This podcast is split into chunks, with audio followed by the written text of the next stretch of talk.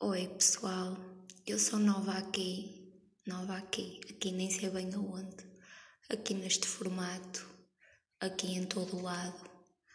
Hum, ora bem, sabem aquele momento em que vocês sentem que podem e têm tanta coisa para falar, tantos assuntos relevantes ou não, ou assuntos mesmo de merda que, enfim, basicamente é só a primeira distração que podem falar. E hoje venho aqui falar de um assunto um, particularmente interessante. Ontem eu estava a ver um programa, uh, na verdade era um documentário, acerca de as novas formas de amor, formas de nos relacionarmos. E estava um casal para aí os, seus 70 anos no, no programa, em que a mulher uh, gostava de ter sexo com outros homens. Gostava, tipo, eram casados, tinham uma relação aberta, liberal, e ela gostava de se relacionar com outros homens e acabou por fazer daquilo uma profissão. Uh, até através de via web e etc e uh, acabou por fazer daquilo profissão, pagavam-lhe para ela, enfim, ter sexo fisicamente ou pela web e etc. E estão aqui a chatear. E, e, pronto. E, um, e o marido uh, supostamente aceitava bem a, a, a questão. Uh, o que eu quero frisar aqui é o, o próprio entrevistador, o que estava, enfim, a a fazer o, o documentário, a falar com eles, a ver o dia a dia, etc., eh, fez uma pergunta ao marido que me deixou particularmente pensativa. Perguntou ao marido se ele realmente lida tão bem com a situação como parece.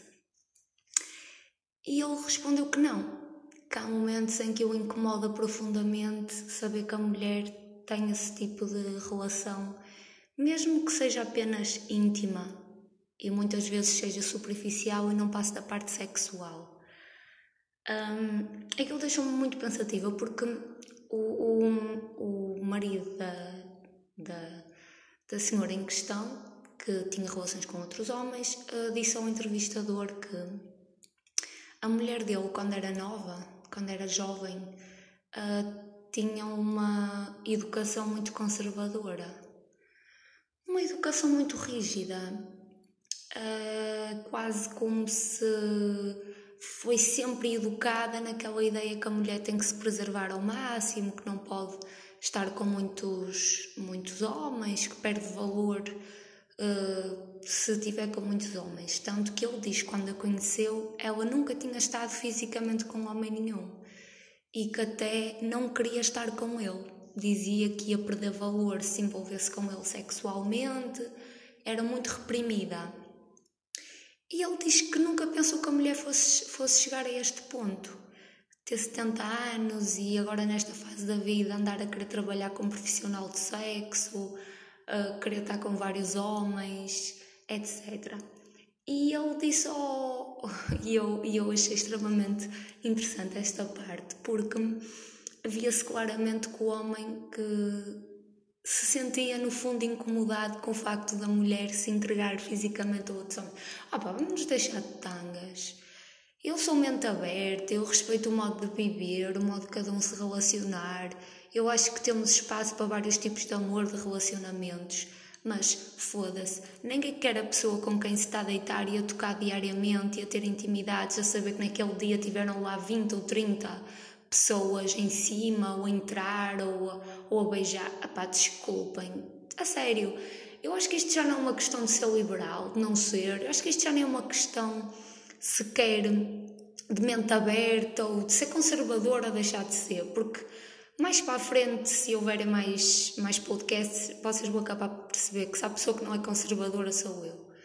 Um, mas é uma questão, acho que quase ah, não sei, intrínseca ao ser humano. É uma coisa muito intrínseca ao próprio ser humano. Saber que estamos com uma pessoa que tocamos, beijamos, acariciamos, dormimos, que ele tem amor por ela. Eles são casados há muito tempo. Uh, tem carinho por ela. E eu acho que é por ele ter esse carinho por ela que ele aceita.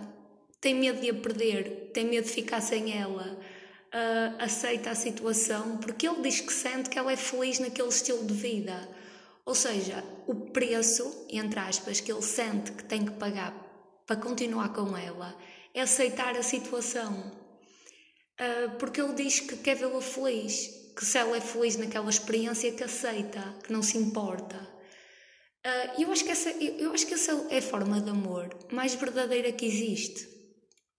É a pessoa ter a capacidade de passar por cima do que ela sente e do que ela quer para respeitar e aceitar o que a outra pessoa quer, mesmo que isso lhe custe muito. E eu acho que isso faz refletir muito acerca de, na minha visão, o que é realmente amar alguém. Um, porque não era qualquer pessoa, já nem digo homem, apesar de que estruturalmente e, enfim, por várias questões uh, diria, nesse, nesse mesmo, nessa mesma linha de pensamento, quando ele diz que a mulher foi criada porque és mulher, tens que te valorizar, não podes estar com todos, e foi muito reprimida, e ele e muitos homens tiveram uma educação oposta. Quantas mais mulheres tiveres, és melhor, és mais uh, macho, és o maior. Aquele típico, aquele típico paradoxo. O homem com muitas é o maior, a mulher que está com muitos perde valor e já é uma rodada, já, enfim, não, não, não tem valor, por assim dizer. Apesar de que hoje em dia a liberdade sexual já é um pouco mais, e ainda bem, ampla e respeitada, mas mesmo assim não seremos hipócritas. Uh, o estigma paira sobre a mulher, tecamentos que o homem tem, é sempre diferente, por vários motivos. Um, mas não quero desviar muito do, do, da minha linha de, pensamento. E é precisamente isso. O homem foi capaz de passar por cima do seu ego, do, daquele uh, ego ferido da minha mulher anda com outros a ser comida, desculpem o termo, comida por outros e agora adora-me comigo, para dizer que está disposto a aceitar isso se a mulher fica feliz por fazer isso. E vocês agora perguntam, e porque se ela o ama também e percebe que ele não está feliz, porque é que ela não deixa de o fazer? Precisamente porque ele demonstra que não se importa que ela faça. O que não é verdade. O que não é verdade. Claramente bastava ver as expressões faciais, a postura dele de incomodado cada vez que tinha que falar nisso. Não é preciso ser um gênio para perceber que ele finge que não, mas que realmente aquilo mexe com ele. Não, é fora de tangas. Por mais que vocês amem a pessoa e queiram vê-la feliz, realizada, o que ela quer fazer na vida, eu acho que isso é a maior prova de amor que pode haver. Olha, eu abdico do que eu gosto, do que eu amo uh, fazer, porque sei que outra pessoa vai ficar feliz. Ele está a dedicar, de certo modo, da visão dele de ver o mundo, a vida e o que ele queria para ele, para a mulher ser feliz, fazer o que quer, que é ser profissional do sexo, é estar com outros homens. Isso é uma forma de mostrar amor. Está a aceitar a condição que a mulher quer viver. Mas até que ponto é que ele não está a perder o seu amor próprio? Até que ponto é que ele não está a cagar nele, no que ele quer? no seu amor próprio, na sua felicidade, em prol de ver a felicidade de outra pessoa. E eu achei essa questão muito interessante, porque eu não quero estar aqui com tangas. Eu nunca na vida conseguiria ver uma relação assim. Vocês estão a ouvir o meu primeiro podcast, sabem muito pouco sobre mim. Uh, tenho um Instagram, uh, Angela Pinto 94. Pinto ou Cruz? Olha, imagina, nem sei o meu próprio Instagram. Não importa. Um, e tudo isto, o que eu quero dizer é que não era qualquer pessoa que conseguiria aceitar esta situação. Eu não conseguia. Eu fora de tangas, esse tipo de relação não dava para mim. Eu tenho a capacidade de respeitar, de ver vantagens em quem escolhe ser verdadeiro. De certo modo, é muito melhor a pessoa nos dizer e confessar que quer, quer estar com mais gente do que nos andar a enganar. Há tanta gente aí traída que acha que tem uma relação de sonho e que são únicos e está cheio de cornos. Desculpem o termo, mas ah, para quem não sabe, eu sou nortenha, estou ali naquela fronteira entre Gaia, Porto, Santa Maria da Feira, hum, Coreia do Norte. não, mas eu sou, eu sou nortenha, não me considero mal educada, ao contrário do que a TVI acha dos nortenhos. Uh, agora estou a brincar, às vezes sou assim provocadora, às vezes sou sarcástica, sou estúpida, mas vocês têm muito tempo para perceber isso. E, hum, e portanto, às vezes chamam assim umas caralhadas típicas do Norte. Mesmo que eu não me considere mal educada, nem barraqueira, ok, às vezes faço barraco. Depende dos dias. Depende dos dias que a minha bipolaridade esteja mais ativa. Há dias que estou super calma, pacífica, zen, bem disposta e eu vou treinar muito, vou suar, uh, estou mesmo bem disposta.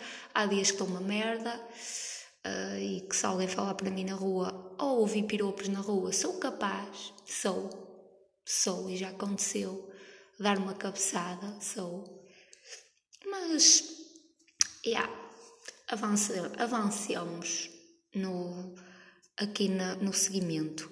E, e, e, realmente essa questão fez-me fez pensar muito, fez-me refletir bastante o quanto este, estes novos modelos de relacionamento uh, são. E, e, é que o, o, o, que me deixou, não querendo ser preconceituosa, uh, nem, enfim, roçar o estúpida, mas o que me deixou ainda mais surpreendida foi o facto de isto ser um casal que já tinha quase 80 anos. Uh, nós esperamos que, se calhar, os novos modelos de relacionamento estejam muito intrínsecos aos mais jovens, mas os mais velhos, se calhar, como foram muito reprimidos quando eram jovens, um, não tiveram tempo de curtir a vida, não tiveram tempo de conhecer, não tiveram tempo de ter experiências. Uh, as mulheres, principalmente, lá está, uh, foram educadas naquela base do tens que ser de respeito, só podes estar com um único homem. Antigamente era muito mais assim do que agora. E se calhar agora soltam a franga, que eu acho bem, pronto. Acho que nós devemos viver a vida enquanto cá estamos. Há quem diga, ah, porque uh, eu, este, estes novos tempos um, são, são dos jovens. Não, os novos tempos são de quem ainda cá está. Se os cotas ainda cá estão, têm que viver, desfrutar e, opá, e fazer o que quiseram e nunca fizeram. Têm que viver enquanto cá estão. Se me perguntam se de outro modo eu acho que existem momentos para se viver as coisas, acho que se calhar existem fases. Yeah, eu sei que às vezes parece uma pessoa contraditória, eu também reparo nisso em mim. Uh, mas já, yeah, acho que existem fases. Acho que existem fases. Uh, acho que uma pessoa que tem 80 anos descobrir-se com 70 a nível sexual não é nada censurável a pessoa não é porque é mais velha que deixou de ter prazer, vontades e tem que abdicar de viver. Não. Mas se se calhar havia uma fase, uma idade para isso, havia. Se, nós, se eu também tenho esta opinião devido à educação e aos padrões sociais que me foram impostos, talvez, talvez, um, por mais que uma pessoa, eu no meu caso me tento desconstruir dos típicos padrões que há fases, há idades, há momentos, mas eu ainda tenho isso um pouco enraizado em mim. E acho que realmente me imagino assim, se chegar lá, que não sei, talvez não. Acho que me imagino assim com 80 anos ou 70, já curtir a minha reforma. Talvez tipo, ou viajar por um sítio fixe, com algum dinheiro que juntei, com o meu marido ou sozinha, por esta andar sozinha, muito possivelmente um, yeah, eu sou uma encalhada. Quer dizer, tenho 25 anos. Acho um bocado. O, termo encalhada, lá estou com as fases, né? Como se houvesse fase ou termo, um momento para uma pessoa ser encalhada. Mas acho que, acho que a idade em que eu me posso designar encalhada, a partir de quê? Dos 30? Não sei. Há tanta gente que conhece alguém aos 30. Não sei. Tenho uma prima que conheceu aos 33 e teve um filho aos 35. Ah, não, é isso, isso é aquela coisa que é muito relativa. Muito relativa. Posso ficar encalhada, como posso. O que importa é estar de boas. O que importa é ser feliz sozinho. Imagino-me tipo aos 70 anos, num cruzeiro, sozinho, com o meu crush, hum, assim, a ver o rio, beber um champanhe. Talvez, talvez seja o cenário que eu imagino. Acho que não me imagino, por exemplo, porque estou saturada, a ter, a ter assim esses devaneios uh, do outro extremo de querer fazer tudo o que não fiz, até porque eu acho que já fiz muito. Por incrível que pareça, eu tenho 25 anos e às vezes dou por mim a pensar que já estou farta de viver. eu sei que isto é ridículo principalmente porque estes tempos que vivemos, que não queria vir a este tema, porque enfim é deprimente. Uh, estes tempos que vivemos de quarentena, isolamento, ainda estamos assim um pouco todos alienados. Eu própria acho que desenvolvi uma fobia social, porque tenho a sensação que. Yeah, tenho medo da sociedade. Isso é estranho. Eu, eu sinto que tenho medo da sociedade. Eu sinto que é esquisito para mim sair de casa. Eu sinto que vai ser difícil voltar mesmo à rotina normal, à normalidade como era antes, que eu sinto-me estranha, sinto o mundo estranho, sinto, não sei, está tá, tá tudo esquisito, não sei explicar. Talvez isto passe, talvez, olha, depende, seja o que for, enfim. E avançando, eu não me imagino propriamente a ter assim esses picos de adrenalina com 70 ou 80 anos de ter a liberdade que nunca tive, até porque eu tive. E eu acho que por ter tido liberdade é que agora com 25 anos já me sinto. Já sinto com vontade de estar só em casa a ver Netflix. Às vezes pessoal com 25 anos, até. Eu, pai, desde os meus 23, que estou assim. Gosto de, de vez em quando tomar um café, uh, gosto de dar uma voltinha com os amigos e falar. Uh, mas já estou mais naquela fase de ver documentários, ver Netflix, uh, ler um livro. Yeah. Acho que quando me convidam para sair ou tenho uma festa ou um aniversário, sabem aquela pessoa que se obriga a ir.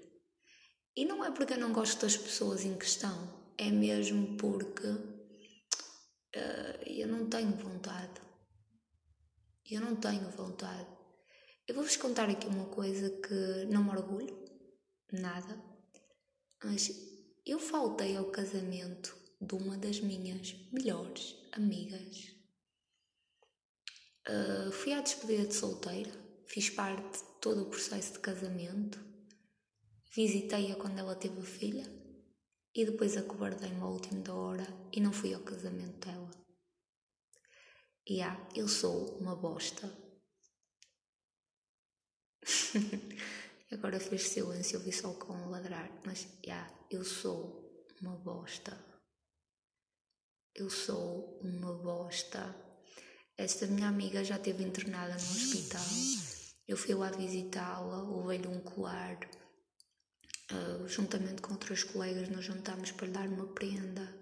Fui visitá-la quando ela teve a filha. Uh, participei no processo de organização do casamento. Fui à despedida de solteira que inclusive tinha lá uns strippers que uh, uh, esqueçam. Um, ok, acho que isto já diz tudo. Uh, e faltei ao casamento dela. Sabe o que é eu ter acordado naquele dia e doer-me a cabeça e estar tonta e sentir-me boa estranha? Uh, eu ainda hoje não sei porquê. Juro que me sentia mesmo mal. Não sei se era a parte mental a mexer-me com a parte física, mas sentia-me mesmo super estranha. Se havia alguém em mim que dizia não vais, aquele ambiente não é para ti, porque eu sabia que iam estar lá pessoas que a presença delas, apesar de eu ser uma pessoa que lido bem em estar em espaços com pessoas que não me dou tão bem, lido bem com a situação, fico na minha mas sabia que o próprio ambiente não me ia fazer bem, não ia ser propício. E havia algo em mim que me dizia: não vais, não vais, não vais. E eu podia ter sido um bocado mais sensata na altura e poder ter pensado: Ângela, de que modo é que a tua atitude vai magoar, vai impactar na tua amiga? Uh, porque ela na verdade é o centro do que é o centro disto tudo, não és tu. Yeah. Uh, mas depois bateu-me essa reflexão uh, e pronto. E arrependi-me de não ter ido. Uh, porque acho que ela não merecia que eu lhe tivesse feito o que fiz.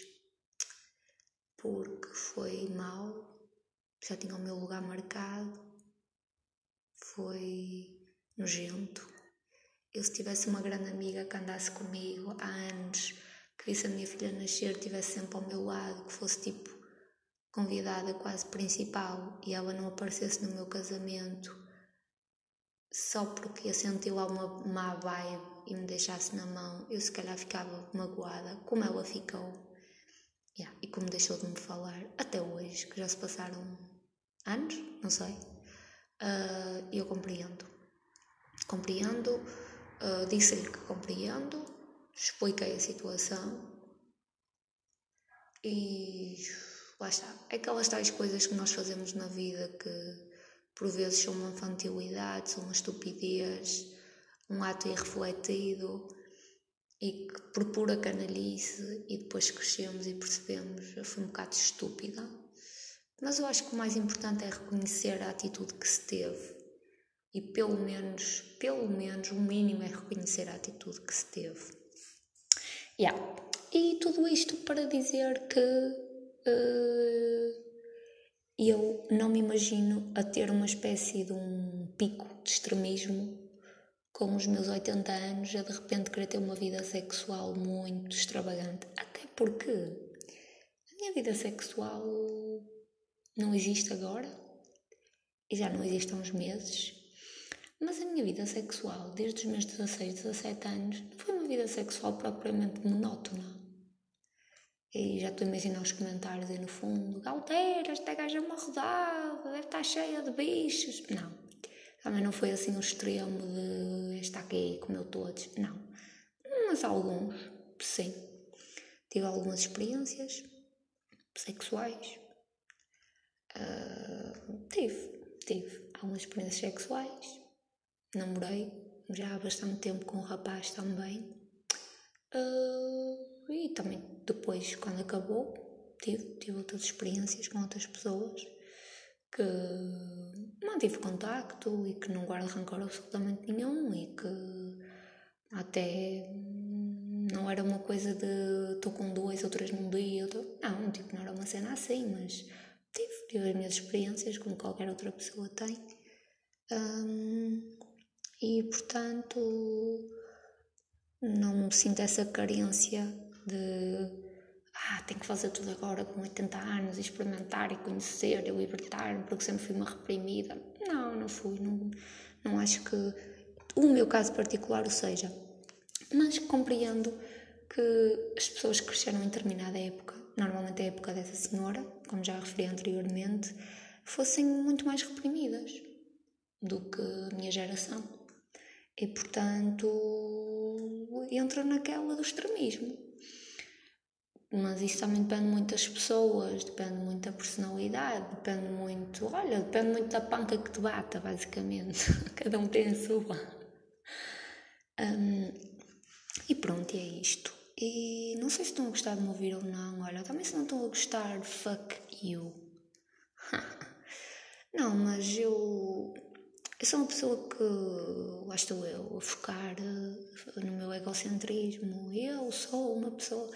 Não, mas hum, a maioria de vocês que me está a ouvir, a não ser que já me siga no Insta ou que me conheça, não sabe muito sobre mim. Mas eu própria já sou uma pessoa que gosto muito de falar sobre certos temas assim curiosos hum, e que eu acho interessantes de, de abordar.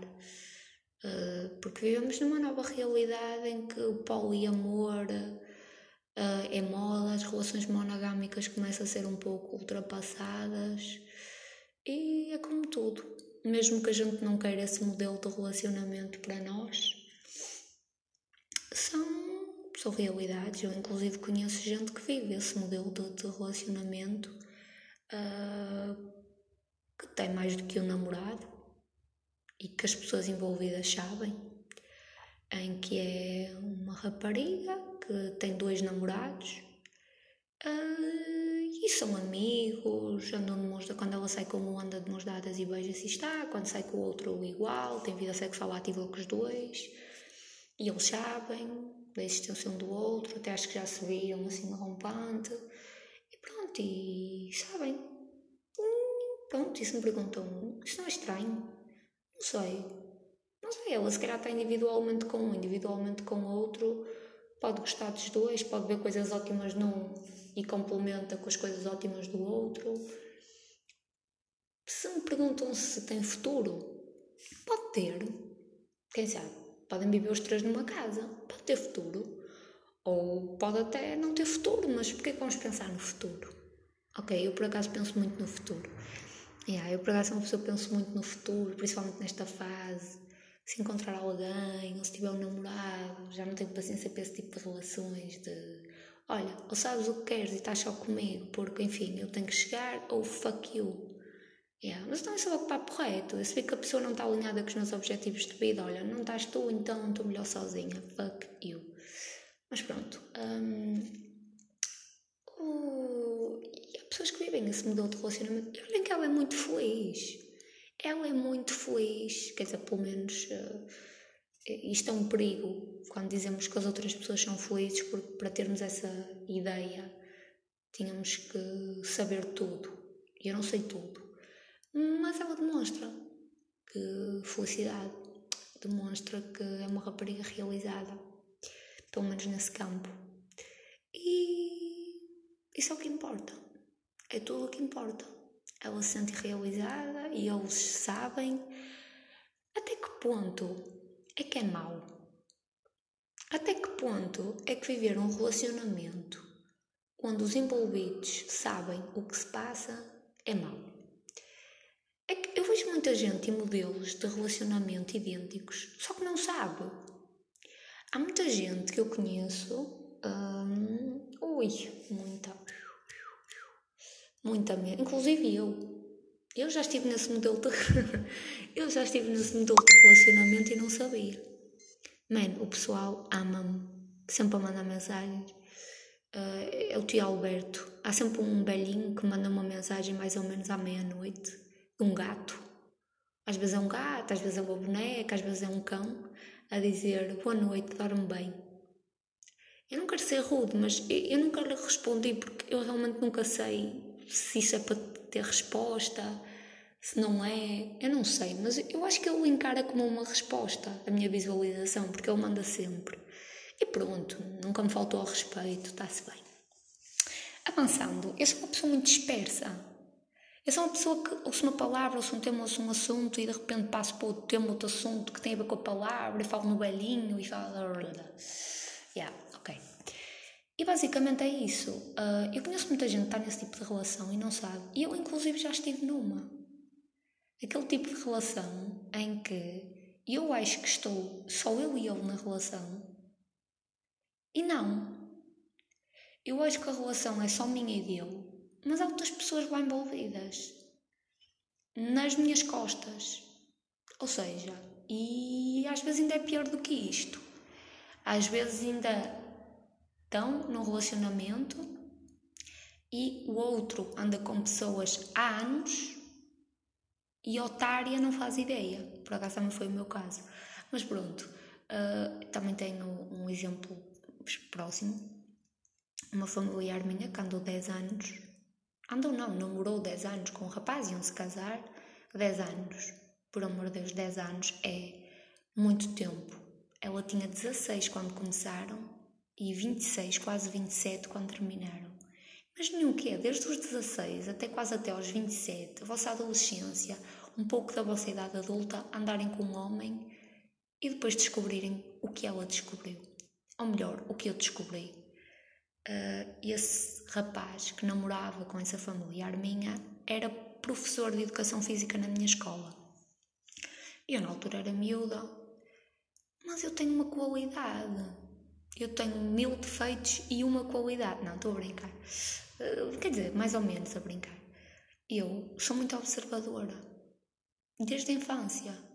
Sabem aquela coisa que vocês reparam ou veem e ah, isto não quer dizer nada? Eu faço logo ali. Hum, isto está a indiciar algo mais grave aqui. Este pequeno gesto não é só este pequeno gesto. Aquela pessoa que tem um quadro enorme com milhares de coisas e eu sou aquela pessoa que vai olhar o ponto preto ou branco ali no meio e digo: está ali um ponto branco, porquê? Enfim, uh, não sei se isto é bom, se isto é mau, uh, péssimo, ótimo, eu não sei, mas não importa, é o que é. Eu sou assim muito observadora, o que às vezes é mau, porque também pode levar a, a conclusões precipitadas que até hoje não levou. Até hoje, sempre que observei, eu tive, enfim, aquela visão de alguma coisa não estava errada. Mas eu desta vez achei que estava errada. Eu era meu professor de Educação Física, lá na minha escola, só que era professor de outra turma. Esta descalhava das turmas estarem próximas umas das outras a ter a aula de Educação Física, uns num lado, outros no outro. E ele dava aulas uma turma de Educação Física. E eu, quando estava assim no pavilhão, reparei que ele era muito íntimo, sorridente. Aquela daquelas pessoas que tocam muito nos outros ele tinha muito esse tipo de relação de demasiado toque com outras professoras. Eu, como criança observadora e periquita que era, reparava, porque eu acho que ele não me estava a reconhecer. Ele já me tinha sido apresentado uma vez por essa familiar minha, mas eu acho que ele não me estava a reconhecer, mas eu estava a reconhecê-lo. E é aí que está o ponto. Eu sou aquela pessoa que as pessoas veem e não reconhecem, e ainda bem que eu passo, passava despercebida. Mas eu reconheço. E então eu reconheci-o. E reparei que ele tinha esses toques, estes gestos, esse tipo de riso assim exagerado com outras professoras e tocava aqui embaixo, quase na zona do rabo, e tocava aqui nas costas com aquele toque assim, tipo quase sensual. E eu, apesar de ser criança, já tinha aquela percepção que aquela forma de tocar e aquela forma de uh, se comportar não era assim propriamente normal, ou que era estranha. Então eu comentei um dia com a minha mãe, quando cheguei à casa da escola: Oh mãe, o, o namorado da, da tal, da, da tal pessoa, a minha familiar, que eu não vou estar aqui a dizer o nome lógico, não vou expor é professor na minha escola e ele toca nas professoras, ri faz assim aquele gesto muito. Parece que se está sempre a meter com as mulheres, assim uma postura estranha. Para um homem comprometido, muita intimidade, será que ele se faz isso ali e não faz outras coisas? Eu era Pita, Pita tinha pai 12 anos, não sei, 11, não sei. Mãe disse: Ângela, lá estás tu a ver coisas onde não existem. Lá estás tu com essas ideias, não vamos estragar nada. Que eles vão se casar, estão muito bem juntos, não te metas. E eu: Ai, mãe, não me meto, não digo nada. Só estava aqui a dar o meu parecer, nem lhe vou dizer nada. A verdade é que a minha prima, passado uns tempos, veio dizer que o tal rapaz que se ia casar andava desde sempre, que se conheceram, atraiu-a com outras a namorar com outras ao mesmo tempo, a sair com outras e ela descobriu coisas já antigas desde o início até agora, passado 10 anos, que ela andou este tempo todo a fazer isso. E aí é que a minha mãe me disse: a tua prima descobriu porque começou a ver comportamentos estranhos e tudo, mas tu tinhas razão na tua observação. E a verdade é que lá está. Já viram o que é vocês andarem 10 anos da vossa vida com um homem que ela era mesmo uh, vidrada nele, iam se casar, apresentar à família? É, a minha prima é uma era uma rapariga séria, ao contrário de mim.